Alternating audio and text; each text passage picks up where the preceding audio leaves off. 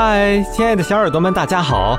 深度游大连，了解近代史之旅顺系列节目又和您见面了。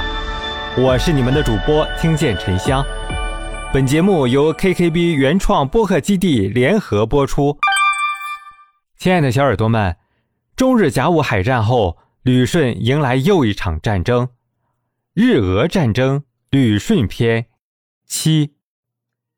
二月九日凌晨二十八分，两枚鱼雷从白云号的鱼雷发射管中射出。发射出两枚鱼雷后，白云号随后立刻转舵南撤。就在白云号后撤大约半海里之后，鱼雷爆炸了。白云号击中的是俄国防护巡洋舰帕拉达号。四分钟过后，紧随白云号之后的招潮号。又击中了俄国战舰佩特斯维特号和特里维赞号，偷袭得手后的日本驱逐舰迅速离开了火光冲天的现场。接二连三的爆炸声从港口方向传来。接到偷袭消息后，军官们慌不择路地从舞会现场赶回军舰。就在这时，日本人的第二轮攻击又开始了。零点三十分。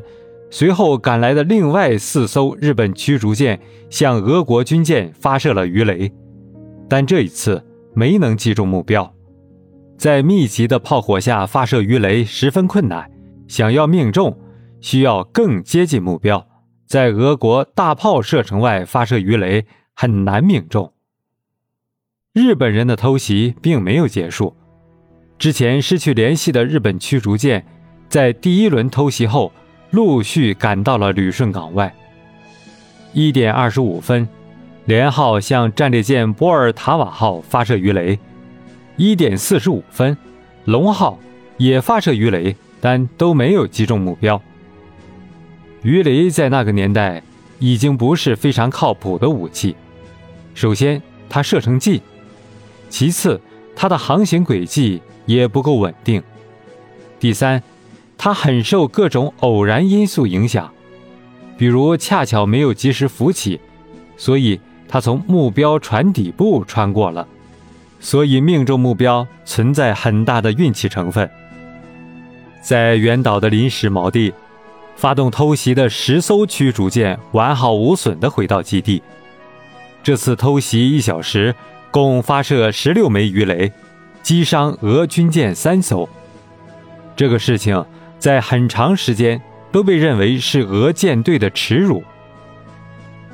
日本偷袭俄舰队的目的是为了夺取制海权，但是此次偷袭并没有完成这个任务。